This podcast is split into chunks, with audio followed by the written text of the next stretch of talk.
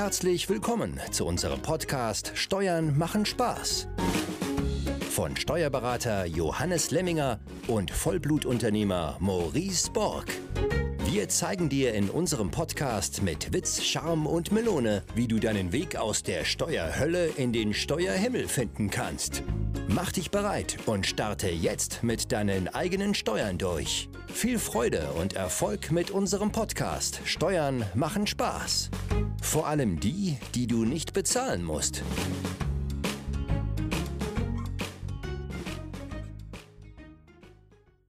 Servus Johannes, Servus lieber Zuhörer. Heute Teil 2 unserer Folge zum Thema Werbungskosten bei Immobilien beziehungsweise welche Werbungskosten kann ich denn überhaupt geltend machen? Wir hatten in der letzten Folge schon einige vorgestellt und dann gemerkt, glaube ich, nach einer guten Stunde, okay, wir müssen mal einen Break machen, weil wir hier noch ein paar auf dem Zettel haben.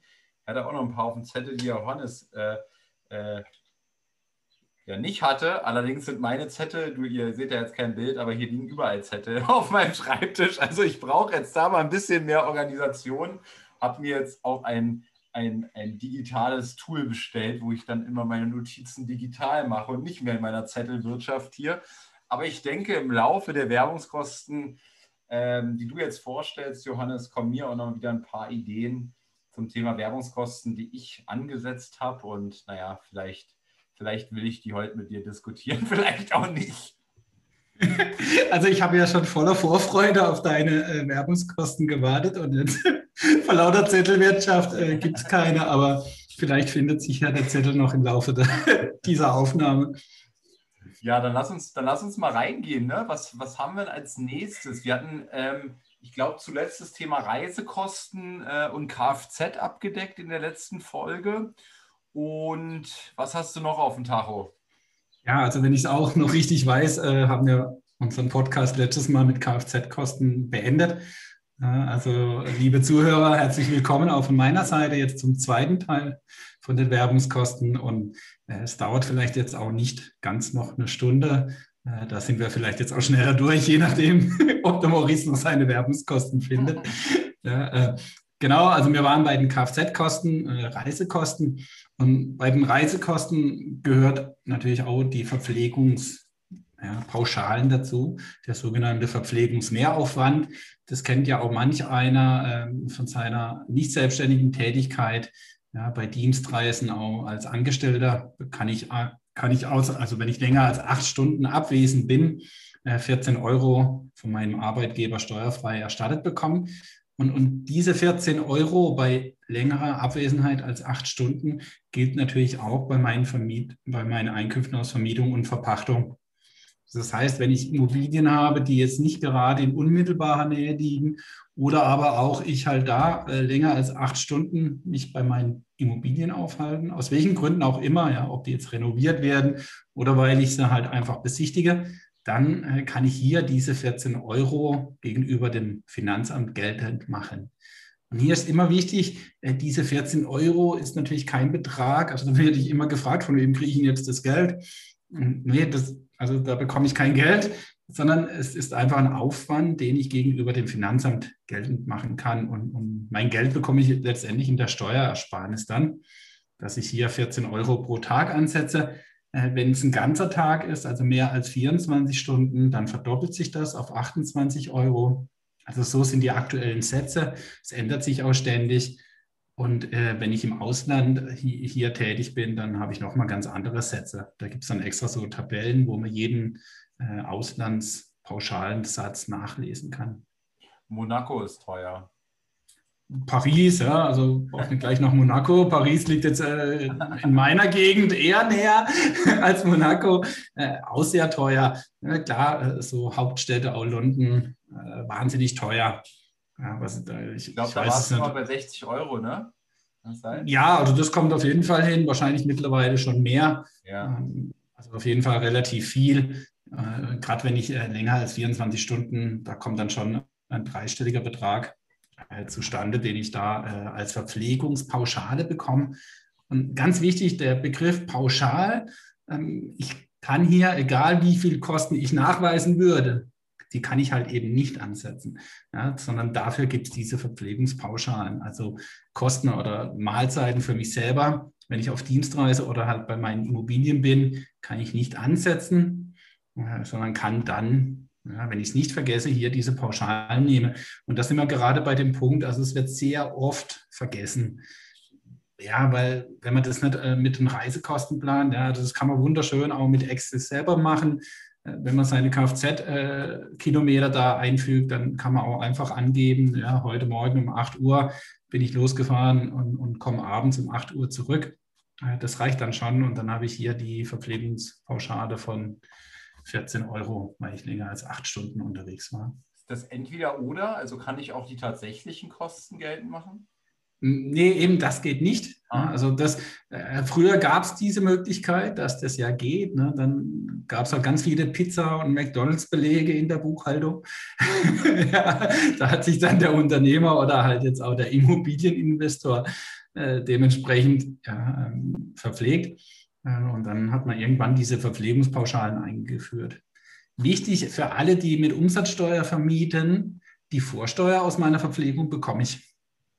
Ja, also auch hier, ähnlich wie beim Unternehmer, was viele ja auch nicht wissen, dass ich die Vorsteuer aus der eigenen Verpflegung, wenn ich auf Dienstreise bin, vom Finanzamt erstattet bekomme. Und das geht natürlich auch bei meinen Immobilien, wenn ich hier einen Vorsteuerabzug habe. Und, und im, im, schlimmsten Fall oder wenn ich halt äh, fünf Immobilien besuche äh, und davon sind halt äh, zwei mit Vorsteuer oder Umsatzsteuer, dann kann ich es halt aufteilen. Mhm. Da ist manchmal die Abgrenzung natürlich schwieriger. Und mir ist ein Punkt aufgefallen, den ich glaube ich nicht entdeckt habe in, der, in deiner Liste, ähm, das Thema Besichtigung. Ähm, also wenn ich zum einen, sagen wir mal, ich habe drei Immobilien gekauft in diesem Jahr ähm, und ich habe 60 Besichtigungen im Jahr ähm, durchgeführt, um diese drei zu identifizieren. Dann kann ich doch sicherlich da auch meine Verpflegungsaufwände oder meine Verpflegungspauschale ansetzen, plus auch nochmal ähm, die Fahrtkostenpauschalen. Ähm, und wenn ich in ganz Deutschland Wohnungen besichtige, um dann schlussendlich drei zu kaufen, dann ist das doch auch ein ziemlich fetter Punkt. Ja, genau, richtig. Ähm, ist aber in meiner Aufstellung, kommt nachher. Ne? Ah, das sind dann die so, sogenannten vergeblichen Werbungskosten. Ah, ja. Also wenn du jetzt 60 Wohnungen besichtigst oder 60 Immobilien, ja, und, und vielleicht nachher eine kaufst oder ja, also alles, was du in diesem Zusammenhang tust, kannst du dann natürlich steuerlich geltend machen. Und, und, dieser Punkt ganz wichtig, wenn du wirklich Immobilien besichtigst, also wenn du jetzt heute zehn Immobilien besichtigst und du kaufst keine einzige davon, weil halt keine in Frage kommt, aber du alles dokumentierst, ähm, dann hast du hier in dem Moment vergebliche Werbungskosten. Und, es gibt auch noch vorweggenommene Werbungskosten. Das wäre dann der Fall, wenn du jetzt in diesem Jahr einen Aufwand hast, aber die Immobilie erst äh, im nächsten Jahr gekauft wird. Auch das äh, durchaus öfters möglich. Und da ist halt nochmal wichtiger, dass man dran denkt, dass man hier Kosten hatte, die jetzt noch nicht mal mit meiner bestehenden Immobilie zusammenhängen. Ah ja, vergebliche Werbungskosten. Gibt es noch weitere vergebliche Werbungskosten? Also, wie das Wort schon sagt, ne, alles, was in diesem Zusammenhang entsteht, wo du wirklich die Absicht hast, dass du Einnahmen erzielst in der Zukunft, das ist ja entscheidend. Ja, und, und du hier äh, wirklich einen Aufwand auch äh, erbringst, ja, also einen Aufwand, einen Zeitaufwand äh, investierst, weil du in der Zukunft Einnahmen äh, daraus generieren willst. Also es geht jetzt nicht so, ne, dass man einfach lapidar sagt, hey, ich war jetzt dieses Jahr 60 Immobilien besichtigen, am besten in ganz Deutschland. Äh, Dresden, Leipzig, München, Berlin und Hamburg, habe alle Großstädte so abgeklappert, ne, habe immer übernachtet. Ja, da wird das Finanzamt natürlich sehr schnell hellhörig. Äh, und ich habe immer dann die Herausforderung der Glaubhaftigkeit und immer die Abgrenzung. Ne? Also ich bin hier in Bereichen, äh, wo natürlich manchmal die Abgrenzung zur Privatsphäre extrem schwer fällt. Und natürlich fürs Finanzamt, äh, die sagen immer gleich, das war privat veranlasst. Deswegen ist es so extrem wichtig, Dinge zu dokumentieren. Ja, das können ja wirklich Treffen mit Makler sein. Ja, also das wäre mal ein wirklich hieb- und stichfester Beweis. Ja, also solche Dinge mit Handwerkern, ja, also alles Mögliche, was man halt dokumentieren kann. Und wie, wie dokumentiert man das dann am besten? Soll ich dann eine E-Mail ausdrucken oder ähm, einen Kalenderauszug oder wie, wie mache ich das? Ja, sehr guter Hinweis. Also wenn du E-Mail-Verkehr hast, ja, also dient immer als Nachweis, klar, das kannst du heranziehen. Da kann ich aus eigener Erfahrung sprechen, hatten wir auch mal eine Prüfung bei, bei einem Kunden. Äh, da ging es um eine Gesetzesänderung, die zum 31.12. in Kraft getreten ist. Also das heißt, zum 1.1. ging es nicht mehr. Ähm, und, und da musste ich nachher beweisen, darlegen, dass wir uns vor dem 31.12. praktisch darum bemüht haben, äh, das noch zu ändern. Äh, letztendlich war es eine E-Mail oder mehrere E-Mails mit dem Kunden, die vor dem 31.12. stattgefunden haben. Und somit hat das Finanzamt das akzeptiert. Also nicht, das Finanzamt hat uns unterstellt, dass wir das im Nachhinein äh, gemacht haben. Und so konnten wir aber super darlegen. Die E-Mail war ja, ja, klasse dokumentiert, da steht das Datum drauf. Das kann ich ja gar nicht manipulieren. Und das hat dem Finanzamt dann in diesem Fall gereicht. Das kannst du nicht manipulieren. ja, also wahrscheinlich, ja. Also ich kann es definitiv nicht, aber es gibt mit Sicherheit ja jemand, der das kann. das Finanzamt hat ja heute auch schon äh, ja, seine Mittel und Wege, um Dinge äh, zu kontrollieren, ob das wirklich, äh, ich sag mal, original ist oder halt eine Fälschung. Also wenn es da um gewisse Summen geht, ja, also da würde ich dann mit dem Finanzamt auch nicht spaßen wollte ich nicht in Verlegenheit bringen. Nein, also ich kann es ich ja wirklich nicht manipulieren. Also manchmal wird man sich sehr wünschen, dass man solche Dinge kann. Aber dann hätte ich wahrscheinlich einen anderen Beruf. ja, okay. Ähm, gut, dann war das schon mal kein Punkt äh, für mich hier an der Stelle. Ähm, machen wir mal weiter. Was hast du noch auf deiner Liste? Also im Zusammenhang mit Verpflegungspauschalen ja. ist, es auch immer wichtig, dass man die Übernachtungskosten ansetzt. Und, und hier habe ich auch den Vorteil, da kann ich durchaus im, in, in der Privatsphäre sein ähm, und habe aber halt auch eine Immobilie besichtigt. Äh, früher war auch dies nicht möglich, da, da hat man dann entscheiden müssen, entweder ist halt äh, betrieblich oder halt äh, mit der V&V veranlasst oder privat. Heute kann ich sowas halt auch aufteilen. Ja, dann, dann bin ich vielleicht in Hamburg teils privat, aber auch teils betrieblich, beziehungsweise teils wegen meiner V&V. Und dann kann ich halt nach einem Aufteilungsmaßstab, jetzt nehme ich mal 50 Prozent, ähm, absetzen. Auch das ist heute möglich. Ja, jetzt, und dann, der Lieblingsthema ist ja immer, wie ich private Kosten in die, in die betriebliche Sphäre bekomme oder wie ich private Kosten letztendlich steuerlich geltend mache. So da äh, da geht hier immer einer ab, wollte ich schon sagen. Wem jetzt dir? oder, oder mir? Und, und, wenn ich das so höre, ist es dann nicht ein leichtes zu sagen, okay, pass auf, ich will jetzt einen Hamburg-Trip machen, ähm, ist eigentlich, äh, ja, hat eigentlich einen privaten Hintergrund auch. Aber du pass auf, Hamburg halte ich auch grundsätzlich für eine interessante Immobilienstadt. Ähm, schaue ich mal bei ImmoScout, was so geht und vereinbare einen Termin für eine, äh, für eine Besichtigung und kombiniere das Ganze, also Besichtigung plus eben meinen privaten Trip. Und dann könnte ich es steuerlich geltend machen und hätte die Kosten von der äh, quasi die reine privat waren und hatten auf einmal auch einen geschäftlichen Zweck. Bei all diesen Dingen, ja, die du jetzt auch so ansprichst, ähm, ist natürlich sehr schwierig, wenn du sagst, ich gehe jetzt nach Hamburg und, und du bist dort, sage ich mal, zwei, drei Nächte und, und zahlst dafür, jetzt übertreiben wir mal 1000 äh, Euro pro Nacht, äh, kannst du ja locker ausgeben in solchen Städten. Ähm, und, und, du versuchst dann halt noch Immobilien zu besichtigen, da wirst du immer ein Problem haben mit der Verhältnismäßigkeit. Ah, ja. Also wenn du eine Immobilie besichtest und, und, bezahlst aber 3000 Euro für die drei Tage und willst dann nachher 50 oder 20 Prozent angesetzt haben, das wird schwierig letztendlich entscheidend ist immer die Art und die Qualität deiner Dokumentation. Ja, also wenn es da um eine Investition geht, jetzt vielleicht auch um, um zwei Millionen oder noch mehr, und du kannst das wirklich hieb- und stichfest nachweisen, eh klar, kann es dann sein, dass du sogar 80 Prozent oder sogar 100 Prozent von diesen 3000 Euro Kosten ansetzen kannst. Ja, also auch hier immer ganz klar der Einzelfall. Ja, aber du hast gegenüber dem Finanzamt immer dieses Merkmal, ne, überwiegt einmal die Privatsphäre und zum Zweiten die Verhältnismäßigkeit. Mhm. Also Nur ein Immo-Scout-Annonce, äh, ja, die du dann in Hamburg anguckst, äh, das wird ja nichts äh, bringen, um irgendwelche Kosten dann in diesem Bereich geltend zu machen. Na, die kostet 500.000 Euro, die Wohnung. Ja, aber ne, du, du kannst ja heute jede Wohnung besichtigen, in Anführungszeichen. Ähm, deswegen ist wichtig, wie dokumentierst du ja, diese Glaubhaftigkeit und wirklich ernsthaftes Interesse, ne, dass du wirklich diese Wohnung kaufen wolltest oder ja, äh, und es halt an gewissen Dingen dann gescheitert ist und du das nicht als Vorwand verwendest, damit du halt äh, irgendwelche Kosten, die du privat hast, äh, ansetzen kannst. Mhm. Also du musst, musst, dir das ja so vorstellen, als wärst du Finanzbeamter. Ja, und jetzt siehst du so eine Steuererklärung. Ähm, da würden bei dir ja auch alle Alarmglocken erstmal äh, ja, schrillen. Äh, und du würdest dann nachfragen, beziehungsweise erstmal gar nicht nachfragen, gleich rauswerfen.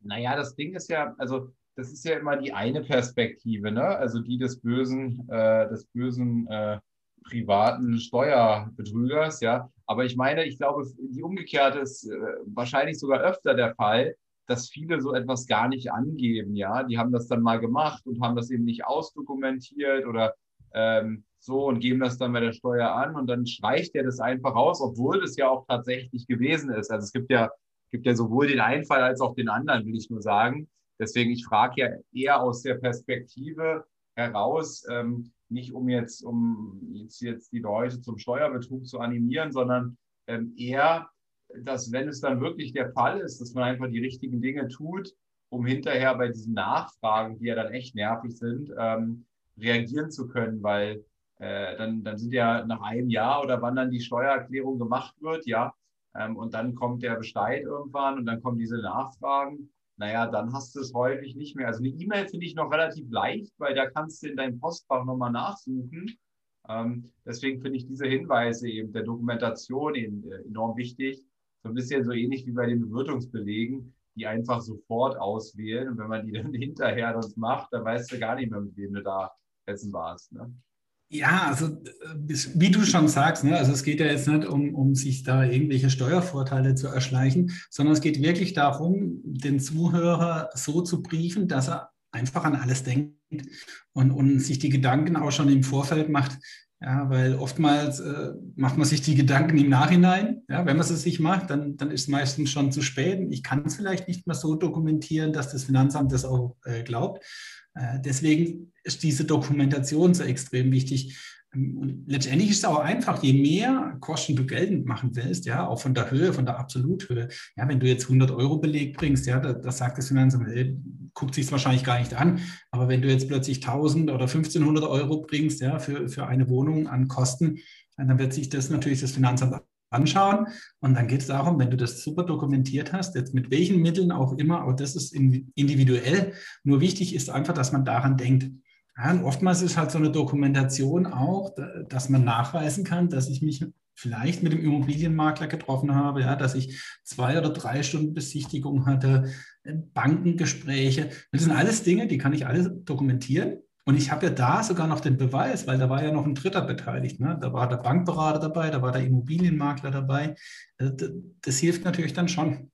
Ja, als wenn ich alles aus meiner Sicht beurteile, hey, ich war halt in Hamburg und habe die schöne Immobilie ange angeschaut, äh, aber keiner kann es bestätigen, ja, weil ich da halt äh, kein, keine Dokumentation gemacht habe, mit wem ich dort war. Ja, ja, verstanden. Ähm, nehme ich mal so mit. Ich habe da schon viel dran gearbeitet auch. Also bei mir, ich führe immer eine Excel-Liste äh, für all die Besichtigungen, wo ich wirklich die Anschrift eintrage, ähm, äh, wo ich das versuche erstmal so genau wie möglich zu, zu dokumentieren. Und ähm, vielleicht haue ich da sogar noch mal einen Screenshot einer E-Mail rein, dann ist es noch kompletter, ähm, quasi so als beweisführendes Element, ne? weil Adresse könnte ich mir jetzt ja auch ausdenken oder was, ja. Ähm, oder so eine Terminbestätigung oder so. Ich glaube, so werde ich es jetzt nochmal zusätzlich ergänzen. Ich glaube, dann ist es tatsächlich äh, auch hinter, hinterher nicht mehr der Punkt. Also ich merke das oft bei den Dingen, die ich dann hinterher erst ein Jahr später mache, dann komme ich immer ins Struggle, ja, um das nochmal alles rauszusuchen. Also ich will mir da eher so Regeln aufbauen, dass ich das laufend immer sauber mache, ja. Ja, du hast natürlich manchmal, ne, hat man dann das Gefühl, man macht sich vom Finanzamt ja auch nackig, Ja, ähm, und man ist äh, immer gläserner, weil ne, eine Dokumentation ist natürlich auch ein Tankbeleg. Wenn du unterwegs bist nach München und, und du tankst halt unterwegs oder du tankst in München, ja, und, und zu diesem Zeitpunkt besichtigst du die Immobilie oh, ja. und du hast einen Termin mit dem Immobilienmakler, ja, dann, dann gibt es ja in der Summe auch ein, äh, ein schönes Bild. Ähm, aber natürlich machst du dich dann nackig. Ja? Letztendlich kannst du ja sogar hingehen und noch äh, Fotos machen, ja? wie du an der Tankstelle tankst. Ja, also ist mal ganz egal. Also die, da gibt es ja keine Grenzen, wie du dokumentierst. Aber natürlich hat da mancher äh, dann einfach und sagt, ja, das geht Finanzamt gar nichts an. Ne? Also das gibt es auch. Äh, und, und, und, bringt dann hier in, in, dem Zusammenhang die Ausgaben nicht. Aber oftmals, ja, und das äh, geschieht erstaunlich oft, wird sowas einfach vergessen. Ja, ja, ja. Ja, und ich glaube, das ist ja der Punkt, worauf wir auch hier hinweisen wollen. Ähm, sind wir durch mit Verpflegungspauschale? Ja, ne? Ja, also das war Thema Verpflegungspauschale, Übernachtungskosten ja. ja. oder jetzt auch deine vergebliche Werbungskosten, die wir schon etwas vorweggenommen haben. Ja, ja. Dann hast du als nächstes auf dem Zettel hier häusliches Arbeitszimmer für die Immobilie dann.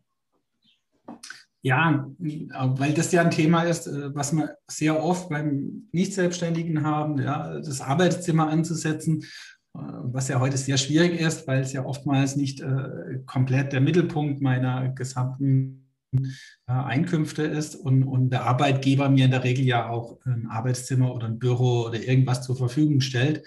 Nur dann komme ich ja hier in die komplette Abzugsfähigkeit. Ja, aber es gibt halt diese 1250 Euro pauschal in Anführungszeichen, also begrenzt, es ist keine Pauschale, ich muss hier Kosten nachweisen, die ich ansetzen kann, wenn ich ein Arbeitszimmer nachweisen kann. Wir hatten ja schon das Thema der, der Homeoffice-Pauschale, da ist nicht entscheidend, da kann ich wirklich äh, im Bett oder in der Besenkammer arbeiten. Ähm, hier beim Arbeitszimmer brauche ich ein vollständiges Arbeitszimmer. Es sollte kein Durchgangszimmer sein. also das sind alles so Kriterien. Aber wenn ich das habe, dann kann ich bis zu 1250 Euro der Kosten hier auch bei meinen Immobilieneinkünften als Werbungskosten geltend machen. Und ähm, du sagtest das Arbeitszimmer. Ich meine, das Arbeitszimmer jetzt auch nochmal in Bezug auf ähm, auf das Corona-Jahr 2020, ich meine, da können Sie ja gar nichts mehr sagen, oder? In Bezug auf Arbeitszimmer, weil die meisten durften ja gar nicht ins Büro, schon staatlich verordnet. Mm. ja, genau. Im Zweifel kriege ich da auch eine Bescheinigung vom Arbeitgeber, dass hier Homeoffice-Pflicht war. Das Finanzamt wird es nicht in jedem Einzelfall entscheiden können. Aber äh, der Arbeitgeber kann es ja auch noch bescheinigen und ist natürlich unterschiedlich. Vielleicht jemand, der kleinere Kinder hat, ja, oder Kinder, die eigentlich in der Schule äh, sein müssten oder im Kindergarten, die ja dann auch zu Hause waren, äh, sind dann wirklich auch ne, die ganze Zeit zu Hause geblieben. Das kann ja der Arbeitgeber äh, bescheinigen. Also da habe ich dann die Dokumentation, die natürlich hier in diesem Punkt sehr weiterhilft. Das ist bei der Homeoffice-Pauschale so und wäre natürlich auch jetzt beim häuslichen Arbeitszimmer so. Ich habe halt hier die Besonderheit, jetzt unabhängig davon, äh, was ich als Nicht-Selbstständiger tue ähm, und vielleicht dort halt gar kein häusliches Arbeitszimmer ansetze, kann ich es aber im Immobilienbereich äh, sagen, hey, ich habe zwei, drei, vier Immobilien, die verwalte ich bei mir zu Hause im häuslichen Arbeitszimmer. Und dann kann ich bis zu 1250 Euro, wenn ich so viele Kosten habe, im Jahr ansetzen. Äh, da so kommt man in, in, so einem Case wie jetzt bei mir, ne? also ich habe Einkünfte aus nicht selbstständiger Arbeit und ich habe fünf Immobilien. Ähm, streichen Sie das auf der einen Seite meinetwegen, dann sage ich halt, gut, jetzt packe ich es ins andere rein, oder was? ja, so auf die Art und Weise. Ja, also, aber bei dir, äh, wenn du ein Arbeitszimmer hast, ja, und, und da erbringst du diese Tätigkeit, die Verwaltungstätigkeit äh, mit deinen Immobilien. Also auch hier sind wir immer in der Verhältnismäßigkeit. Es wird schwer sein, dass du ein ganzes Jahr ein Arbeitszimmer brauchst, wenn du eine Immobilie hast. Ja, also was willst du da großartig verwalten, ja, dass 1250 Euro Kosten entstehen? Also hier habe ich es natürlich, je mehr Immobilien ich habe, desto einfacher ist es. Ne? Wie groß ist mein kompletter Verwaltungsaufwand? Mache ich noch die Hausverwaltung? Ja, also da gibt es ja ganz viele Themen, äh, wo aber sehr schnell äh, ein größerer Aufwand zeitlicher, äh, zeitlich bedingt entstehen kann. Und dann ist es einfach wichtig, an diese Kosten zu denken. Ja, also du wirst jetzt keine Arbeitszimmer ansetzen können, wenn du ein, zwei Immobilien hast, ja, und die fast von alleine funktionieren, du gar nicht großartig was äh, verwalten musst.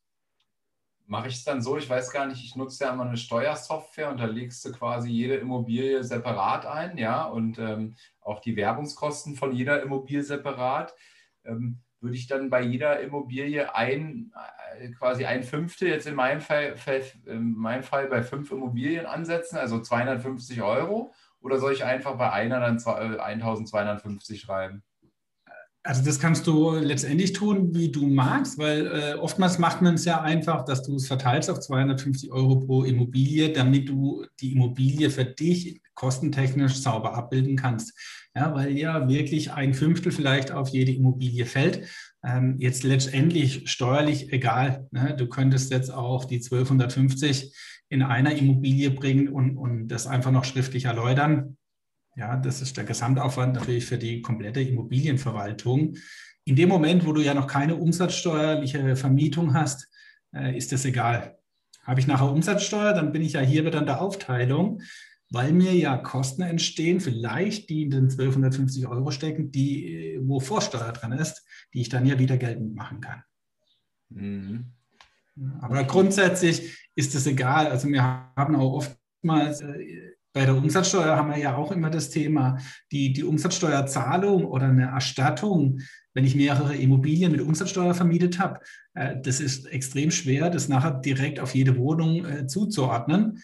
Ähm, und da macht man es sich dann manchmal einfach, dass man diese Umsatzsteuer einfach auf eine Wohnung haut, weil letztendlich steuerliche Konsequenz die gleiche.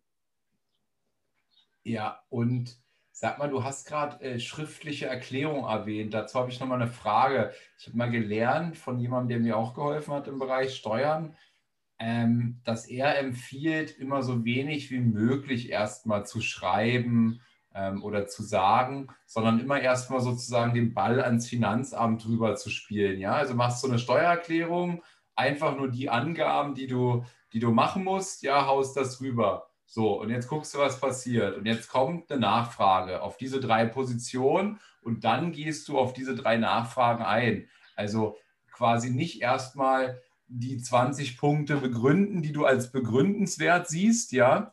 Ähm, so sieht er das, ja. Wie siehst du das?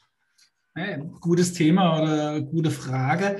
Also es ist natürlich beim Finanzamt äh, anders. Wenn ich das jetzt mal vergleiche mit, der, mit deiner Hausbank, ja, jetzt gerade für Unternehmer, die ja oftmals äh, an ihrer Hausbank auch nicht freiwillig berichten, ne, sondern erst auf Nachfrage dann von der Hausbank, oh, oh, ja, ich reiche jetzt mal die Bilanz ein ja, oder mal die laufende BWA.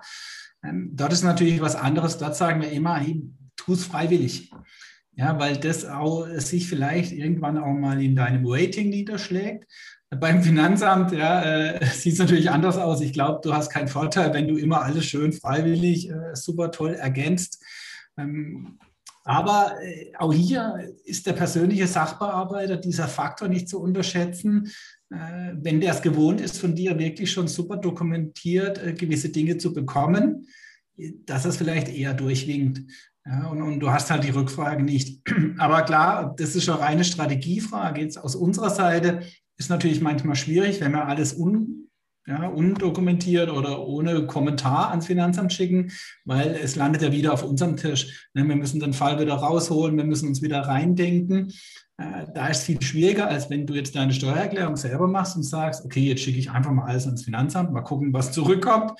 Äh, ne, dann kommt eine Rückfrage und dann bearbeitest du die nochmal also da, da, kann beides sinnvoller sein. Das ist wirklich, äh, ich würde dann, es nicht dann, pauschal dann sagen. Dann, dann komme ich zu dir, Johannes. also man kann es nicht pauschal sagen. Es gibt mit Sicherheit Dinge, wo es sinnvoll ist. Ich sage jetzt gerade mal bei der Vermietung und Verpachtung, ja, dass man wirklich äh, in den Werbungskosten, ja, da könntest du jetzt auch sagen, okay, ich erstelle das irgendwo auf meinem Excel äh, und kommst dann auf 11.168 Euro und du weißt überhaupt nichts äh, dem Finanzamt nach. Ja, ähm, das sehe ich dann kritisch, weil da kommt garantiert eine Rückfrage und das provoziert man ja dann auch. Ja? Da fühlt sich ja der Finanzbeamte auch schon äh, äh, genervt, weil er will deinen Fall ja auch immer vom Tisch haben. Ja, also du, auch hier, wenn du wieder mit den anderen Augen sehen willst, der Finanzbeamte, der jetzt bei dir dreimal nachfragen muss, äh, der ist von deinem Fall schon genervt, bevor er ihn eigentlich abschließt. Ja, also Und, und wenn dein Fall super schön kommt, und dann, dann freut sich der Finanzbeamte schon drauf. Ja, geil, da brauche ich ja gar nichts mehr nachgucken. Der hat ja alles äh, super präsentiert. Ja, also wirklich unterschiedlich. Kommt auf den Sachbearbeiter wahrscheinlich auch drauf an. Deswegen würde ich sagen, äh, pauschal kann man es nicht sagen. Ja, also meine Logik würde nämlich auch eher sagen, dass ich sozusagen ihm zumindest meine ganzen Aufstellungen, die ich bei Excel erstellt habe und so weiter, wo man jede einzelne Immobilie nachvollziehen kann, wo jede Kostenposition benannt ist, ja, wo ähm, jede Kostenposition eine Zuordnung bekommen hat, ja, wo man die, die Einnahmen sieht, die Einnahmen der unterschiedlichen Mieter ähm, und so weiter. Ne? Also ähm, äh, intuitiv würde ich sagen, ich schicke dem das. Äh, dann hat er, dann ist es für ihn einfacher, die Gesamtzahl äh, zu verstehen, wenn er jetzt mal wissen will, warum hat denn die Immobilie steuerlich ein Minus gemacht von 3000 Euro? Ähm, Finde ich doch so viel besser. Ja, das sind bei uns nennen wir das immer individuelle Anlagen. Ja, jetzt gerade im, im Vermietung- und Verpachtungsbereich können die ja wirklich sehr umfangreich sein. Ähm, da habe ich natürlich heute mit dem Finanzamt immer die Herausforderung, das Finanzamt will ja gar nichts mehr. Ne? Also deine Steuererklärung, egal ob du die selbst äh, machst oder der Berater, will ja die Erklärung elektronisch. Das, heißt, du selbst die individuelle Anlagen, ja, wird ja schwierig, äh, die elektronisch zu übermitteln, weil du füllst ja dein Formular aus äh, gegenüber dem Finanzamt. Ähm, auch da, ja, oder auch bei Belegen. Ne? Also wahrscheinlich bei dir äh, die großen Rechnungen schick, schickst du mit. Ja, das Finanzamt will aber eigentlich die Rechnung gar nicht. Ne? Äh, auch das, das, das leben wir im Moment gerade noch in so einer äh, Übergangsphase. Aber es wird kommen, dass das Finanzamt, dass du all deine Rechnungen praktisch dann auch elektronisch übermitteln kannst. Das ist letztendlich dann der, ja, der letzte Schritt. Und das Finanzamt sieht deine V&V-Erklärung und das sind alle Rechnungen elektronisch dabei. Ja, und das Finanzamt kommt gar nicht mehr auf die Idee, nachzufragen. Und dann bist du natürlich auch in der Pflicht, wahrscheinlich alle Rechnungen zu liefern. Im Moment äh, sollst du das ja nur nicht tun, damit das Finanzamt hier nicht diesen Systembruch hat. Ja, äh, Belege in Papierform und gleichzeitig wird deine Einkommensteuererklärung elektronisch übermittelt. Ähm, aber wenn das alles mal in einer Übermittlung stattfindet, äh, dann wird sich das auch ändern. Hm. Jahr 2021 mal als Hinweis. ja, also es gibt Finanzämter in anderen Ländern, die sind da schon so weit, ja, dass wirklich alles elektronisch übermittelt wird. Und, und da hängen dann auch die Rechnungen dementsprechend so hinten dran, dass das Finanzamt gleich sieht, okay, das betrifft die Immobilie Hauptstraße 61 oder was auch immer. Ja, und, und halt mit Kreuz und Quer. Äh, da muss du zuordnen und das Finanzamt sieht es sofort. Und da ist natürlich auch die Bearbeitungszeit äh, der Finanzämter viel schneller. Da ja, gibt es nämlich keine Rückfragen. Ich meine nur, das ist ja jetzt kein, äh, kein technischer äh, kein technischer Hack, den du da jetzt äh, nee, im Jahr 2021, ja. ja. keine technische Neuheit, ähm, aber ja, ähm, ähm, die Logik sagt mir auch, dass das bald kommen müsste. ja, und, und Corona hat uns ja offenbart, ja, äh, wo Deutschland wirklich Nachholbedarf hat. Äh, wenn ich mir nur die Schulen äh, ansehe, ja, also Chaos. Na, also ich habe drei schulpflichtige Kinder. Äh, also das glaubst du nicht, dass wir in Deutschland leben, wenn man sowas äh, mitbekommt. Mhm. Also Bürokratie und, und, und dann, ja, da funktioniert es halt nicht, ne? weil alle gleichzeitig online sind. Also Wahnsinn. Da fällt halt der Unterricht aus, ja, Überlastung der Systeme. ja. Naja, ähm, gehen wir mal aufs nächste. Du hattest, wir hatten die vergeblichen Werbungskosten, jetzt hast du vorweggenommene Werbungskosten. Okay, nochmal ganz kurz zum Arbeitszimmer, das äh, will ich so, ja. nicht unterschlagen. Äh, diese 1250 Euro, das bekommen auch beide. Also wenn ich jetzt einen Ehepartner habe, der auch Immobilien hat, die er verwaltet, dann brauche ich aber ein Arbeitszimmer mit sozusagen zwei Arbeitsplätzen. Dann kann ich in der Summe 2500 Euro Kosten geltend machen. Natürlich vorausgesetzt, ich habe auch so viele Kosten für das Arbeitszimmer. Aber das geht. Äh, ich muss natürlich dann auch nachweisen, dass halt beide Immobilien haben und beide ihre Immobilien verwalten. Aber entscheidend, ich brauche zwei Arbeitsplätze in einem Zimmer. Das reicht aber. Ich brauche nicht zwei Arbeitszimmer. Ah, und ja. was wir auch haben, das kommt äh, ja äh, bei Personen natürlich, die ihre Haupteinkommensquelle durch Immobilien erzielen, die haben natürlich unbegrenzten Abzug beim Arbeitszimmer. Also wenn meine Haupteinkommen äh, die, die Immobilien sind, dann bin ich hier nicht in der Begrenzung von 1250 Euro. Ist dann wie das Büro, ne? Ist dann sozusagen das richtige Büro. Ja.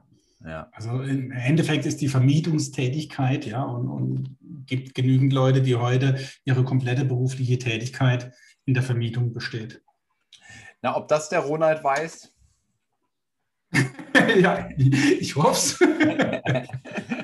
ja, da bin ich natürlich dann immer in, äh, in der Differenzierung, ne, da habe ich ja gewerbliche Immobilien, ich habe eine Immobilien GmbH, ich habe private Immobilien.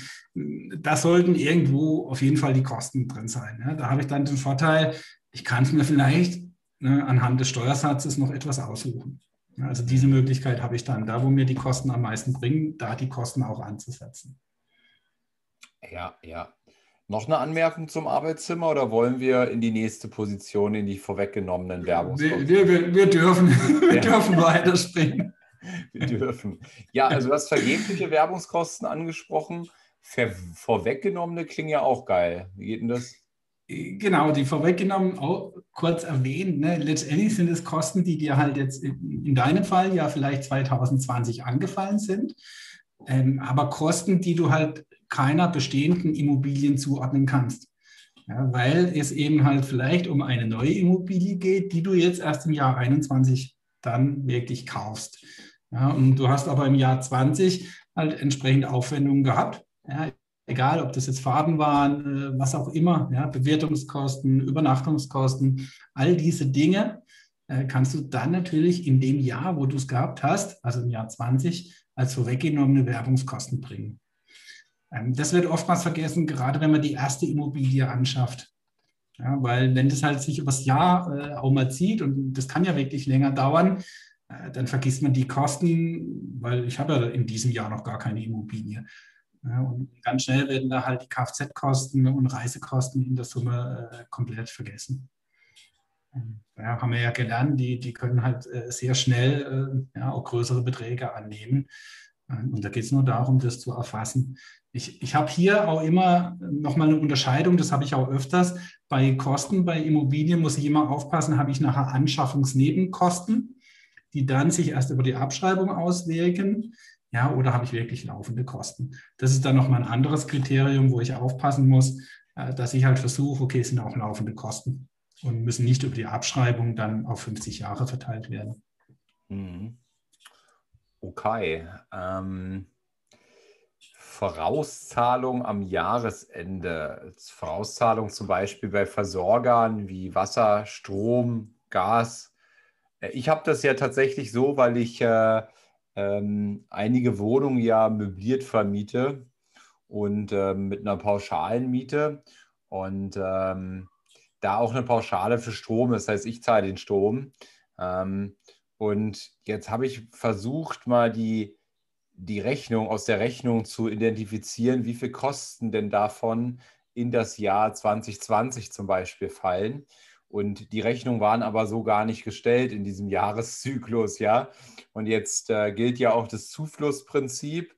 Und jetzt habe ich eben Folgendes gemacht, dass ich mir eben geguckt habe, ja, okay, ähm, wie viele Abschläge habe ich unterjährig in diesem Jahr, zum Beispiel 2020 jetzt gezahlt gehabt, ne, für Strom in der Wohnung XY. Ähm, und dann habe ich sozusagen dann wieder die Gutschrift, meinetwegen, die es dann gab, auch in dem Jahr, von dem Gesamtbetrag abgezogen. Also ich habe nur die, die Ist-Flüsse betrachtet in diesem Jahr, weil ich habe keine Rechnung, die mir genau sagt, vom 1.1. bis zum 31.12. waren die Stromkosten.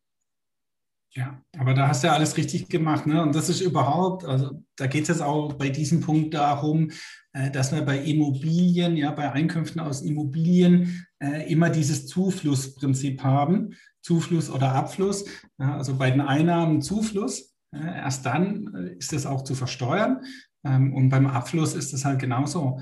Äh, den Zufluss, äh, den kannst du vielleicht in diesem Bereich schlechter steuern, weil du sagst ja kaum deinem ähm, Mieter, ihr bezahlt mir erst äh, die Miete November, Dezember im nächsten Jahr. Ähm, ja, also im Ausnahmefall kann man das auch mal machen, ähm, aber letztendlich ist das nicht ähm, hier vorgesehen, sondern es geht wirklich um den Abfluss deiner Ausgaben. Ja, und, und das kannst du natürlich steuern. Oftmals äh, denkt der Steuerpflichtige, ja, das, das bringt mir ja nichts. Ja? Wenn ich es jetzt dieses Jahr bezahle, dann habe ich es ja nächstes Jahr nicht. Aber man muss hier immer beachten, die steuerliche Situation kann sich halt von einem Jahr aufs andere komplett individuell verändern.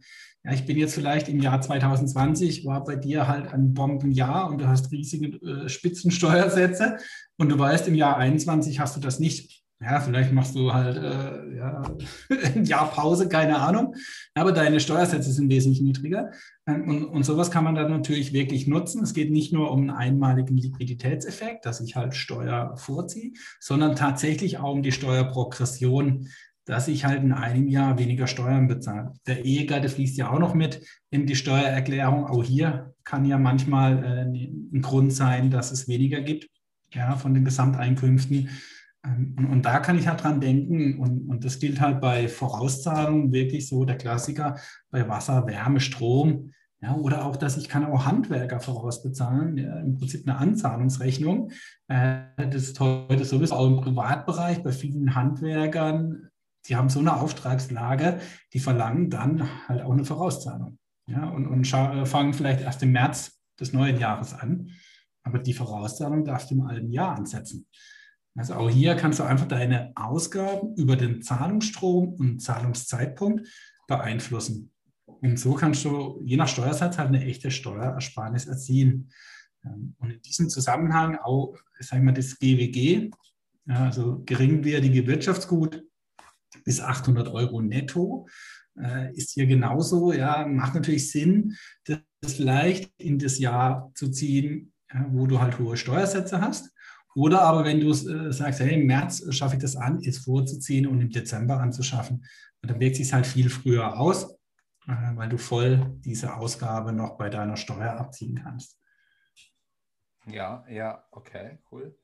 Äh, da, da hatte ich, ich gerade einen Einfall, weil ich, ähm, ich habe meine Zettelwirtschaft hier am Anfang angesprochen und ich habe mir jetzt so ein, äh, also eine Art, ja, sowas, sowas wie so ein iPad äh, bestellt, nur nur für Notizen und so weiter. Ne? Also es hat keine andere Funktion außer so eine Notizfunktion und die Strukturierung deiner Notizen, deiner Termine etc. Ja? Und ähm, jetzt brauche ich dafür ja auch eine, äh, eine Tasche quasi. Ja? Ähm, also das hat einen rein beruflichen Hintergrund. Und auch die Tasche kann ich dann, habe ich gelesen, also der Aktenkoffer unter dem Begriff Aktenkoffer, ja, äh, würde ich sie mal sehen. Auch die kann ich ja dann wieder steuerlich geltend machen.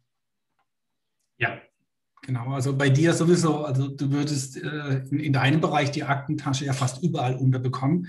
Ja, also das geht auch beim, in den Werbungskosten ganz normal als Angestellter.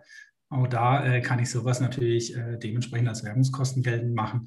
Ja, bei dir im Unternehmen oder bei der Vermietung, Verpachtung. Also da gibt es mehrere. Bei dir, äh, ja, da bist du in der glücklichen Lage, es dir wirklich rauszusuchen, äh, wo setze ich es jetzt an. Ähm, bei, beim GWG vielleicht noch ganz wichtig, ja, weil äh, da gibt es manche Dinge, an die man nicht unbedingt denkt. Ja, das könnte zum Beispiel auch der Rasenmäher sein, den du dem Mieter zur Verfügung stellst. Ja, also, äh, was auch immer dann mit dem Rasenmäher sonst noch so passiert, da kann man ja dann wieder kreativ sein. Ja, aber ich könnte den als GWG voll ansetzen, wenn er unter der Grenze ist und ich stelle das dem Mieter zur Verfügung, dass der immer ordentlich den Rasen mäht. Und ob du ihn dir mal ausleihst, um deinen eigenen Rasen zu mähen. Oder vielleicht der Mieter dann deinen Rasen mäht, das wäre ja ein Service. also solche Dinge gehen. Ne? Also Waschmaschine, ne? also das sind so die Klassiker Laptop, PC. Aufpassen bitte, weil viele das nicht wissen. Ein Drucker, Scanner, Monitor, äh, die fallen da nicht runter. Äh, weil die nicht selbstständig nutzbar sind. Also die Voraussetzung für ein geringwertiges Wirtschaftsgut, es muss selbstständig nutzbar sein. Äh, und ja, ein Scanner ohne irgend alles, äh, ohne irgendwas, scannt halt nicht.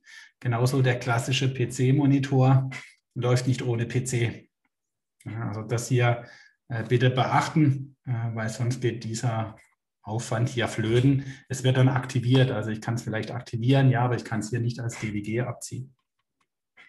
Mhm, gut verstanden. Äh, was haben wir noch auf der Liste? Einen Minijob, was ist denn damit gemeint? Ja, der Minijob, das ist doch so mein Lieblingsthema, ja, weil der Minijob ja alles andere als äh, Mini sein muss.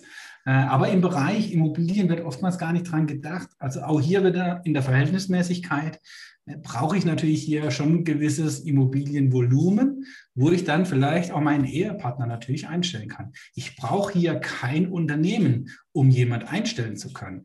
Das wird oft verwechselt. Ich brauche nur eine Betriebsnummer. Aber eine Betriebsnummer bekomme ich auch privat. Ja, und privat im Bereich Immobilienverwaltung bekomme ich eine Betriebsnummer. Und mit der Betriebsnummer kann ich jetzt äh, zum Beispiel meinen Ehegatten auf 450 Euro Minijob-Basis einstellen. Ja, und der verwaltet meine Immobilien oder was auch immer. Ne? Also macht die Hausverwaltung, hat halt gewissen äh, ja, äh, Arbeitsbereich im, in der Immobilienverwaltung. Was ist denn eine Betriebsnummer? Woher kriege ich die? Ja, die, die musst du halt dann beantragen. Ja, also das, merk, das, merkst du dann, wenn du den 450-Euro-Job äh, anmelden willst. Das geht nicht ohne Betriebsnummer. Ja, es gibt ja auch so ein gewisses Haushaltscheck-Verfahren. Vielleicht hast du das schon mal gehört. Wenn du äh, eine Putzfrau einstellen willst, äh, dann macht man das nicht in, in dem klassischen 450-Euro-Job. Also das läuft in der Regel auch unter diesen 450 Euro. Aber das kann ich dann in, in Form des Haushaltscheck-Verfahrens Warum? Weil es wesentlich günstiger ist. Äh, beim Minijob zahle ich halt so roundabout 30 Prozent zusätzliche Abgaben an die Knappschaft. Beim Haushaltscheckverfahren ähm, ist knapp die Hälfte, also zahle ich nur 15 Prozent. Aber der Begriff sagt es ja schon, Haushalt. Es muss jemand sein, der im Haushalt arbeitet. Ja, nur dann greift diese, ich sage mal, Begünstigung, dass ich hier noch 15 Prozent Abgaben abführen muss. Und kann meine Frau auch im Haushalt arbeiten? Ja, also jetzt in, in, in diesem Bereich, ja, äh, in der Immobilienverwaltung, ja, ja würde gehen. Mhm. Ja, also, aber wie gesagt, das sind wir immer in der Verhältnismäßigkeit. Ne? Also ich kann jetzt nicht ja, von der Größenordnung äh, zwei, drei Immobilien jetzt jemand voll auf 450 Euro beschäftigen. Ja, es muss halt auch einfach dann mit Leben gefüllt sein. Aber es bei, gibt ja viele, die wirklich ja, ich, ich, ahnte, ich ahnte, dass diese Frage kommt. Ähm, ich weiche dieser Frage jetzt aus. Also du hast sehr viele Möglichkeiten, deine Ehefrau zu beschäftigen. und, und nicht nur bei den Immobilien. also von daher äh, kommen wir bei dir da sauber raus. Also ich habe hier natürlich dann schon eine gewisse Herausforderung, wenn ich das nur auf die Immobilien beziehe. Also da, da brauche ich schon einen gewissen Umfang. Der Umfang kann auch der Maßstab sein beim Finanzamt, ja, wie viele Einkünfte hast du aus deinen Immobilien? Ja, und wenn du dann ein steuerliches Ergebnis bringst bei deinen Immobilien von, äh, ich sag mal, plus 5.000 Euro, ja, oder plus 10.000 Euro, äh, verdienst aber äh, eine halbe Million, ja, da, da, bin ich natürlich der Verhältnismäßigkeit schon wieder schwierig. Ähm, und dann musst du wieder dokumentieren, wie viel Zeitaufwand. Ne? Letztendlich geht es um den Zeitaufwand. Und natürlich kannst du auch bei 10.000 Einnahmen im Jahr einen immensen Zeitaufwand haben. Also das ist ja nur ein Indiz. Äh, auch hier deswegen immer wichtig zu dokumentieren. Ja, mhm. Welcher Aufwand entsteht mir wirklich? Wie viel Mieter wechseln? Ne? Also äh, kennst ja, wenn du einen Mieterwechsel hast, äh, was das bedeutet zeitlich. Wieder einen neuen Mieter suchen. Also da entsteht schon erheblicher Aufwand. Katastrophe. ja, das sind dann die Schattenseiten der Immobilien, ne, weil viele denken, ja, Immobilien, ja, das ist ja, ja die Allzweckwaffe. Ja, aber natürlich gibt es viele Dinge, die bei einer Immobilie schiefgehen können. Der Mieter gehört dazu. Es muss ja nicht gleich ein Messi sein, aber ja, man kann sich sehr viel mit dem Mieter äh, rumärgern. Hm. Äh, du hattest noch mal, also irgendwie steht die Folge jetzt unter dem Zeichen äh, Beleg, ähm, Dinge zu belegen, finde ich. Und das letzte, den letzten Punkt. Und äh, das hatte ich früher auch mal, das Learning. Also wenn ich zum Beispiel einen Beleg hatte, den aber verloren habe oder so, dann dachte ich, ah, scheiße, gut, jetzt ist es weg. Ist halt so. Jetzt gibt es aber noch die Möglichkeit des Eigenbelegs. Wann kann ich den denn nutzen? Ganz witzig, der, der, ich habe so Zettelwirtschaft, du kannst jetzt gar nicht lesen, ja, von der Kamera. da steht drauf Eigenbeleg und Filter, ein Lüftungsfilter, 30 Euro. Ja. Da, da habe ich keine Rechnung. Und, und, also habe ich mir hier eine Notiz geschrieben, dass ich mir einen Eigenbeleg mache. Passt jetzt äh, perfekt hier rein, also war keine Absicht. und der Beleg hat mir sogar meine Frau hier geschrieben, damit ich mit dran denke. Also meine Frau ist da auch gebrieft, was die Eigenbelege betrifft. Ja, also das Schöne am Eigenbeleg ist, ja, der, der Klassiker, du verlierst eine Rechnung Ja, ähm, also das kann ja jederzeit ja bei deiner Zettelwirtschaft ja auch passieren. Ähm, und dann ist diese Betriebsausgabe oder diese, diese Werbungskosten noch nicht verloren. Und dann schreibst du dir einen eigenen Beleg. Ähm, auch hier ist immer natürlich sehr schnell. Also du kannst ja jetzt nicht 5000 Euro als Eigenbeleg im Jahr schreiben. Ja, äh, da wird das Finanzamt natürlich dann misstrauisch und nachfragen. Äh, aber es kann ja auch mal einen Wasserschaden geben, ja, oder Feuer und, und es sind wirklich eine Großzahl deiner Belege vernichtet und du bekommst die nicht mehr, ja, weil das jetzt halt Tankbelege sind oder was auch immer. Dann Handwerkerrechnung, die, die bekommst du ja vom Handwerker wieder äh, oder Parkplätze, äh, ja, also solche Kleinbelege, ähm, die können wirklich mal vernichtet werden. Dann kannst du dir einen Eigenbeleg schreiben. Oder du hast ihn verloren oder aber du hast gar keinen Beleg bekommen. Auch das gibt's. Ja, also selbst hier bei uns in der Kanzlei äh, gibt es solche Dinge, ja, äh, dass ich auf dem Markt was einkaufe und ich kriege keinen Beleg. Ja, das kommt ab und zu noch vor. Und wenn es dann auch ein Mitarbeiter holt und, und dann kommt er ohne Beleg, dann schreiben wir einen Eigenbeleg.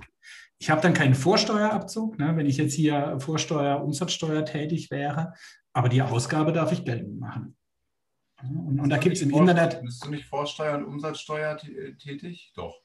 Ja, doch, aber wenn ich natürlich mir einen Eigenbeleg schreibe, ja. äh, dann habe ich in der Regel keinen Vorsteuerabzug. Kannst du, ja, die, nicht ausrechnen? Kannst du die nicht ausrechnen, Johannes? ja, mathematisch kriege ich es noch hin, vielleicht. da muss ich überlegen, welcher Prozentsatz, aber äh, ich würde es vielleicht noch hinkriegen. Äh, das äh, ja, würde ich mir jetzt noch zutrauen. Aber es, es ist keine ordnungsgemäße Rechnung, äh, die dann vorsteuerabzugsberechtigt ist. Das ist der Hintergrund.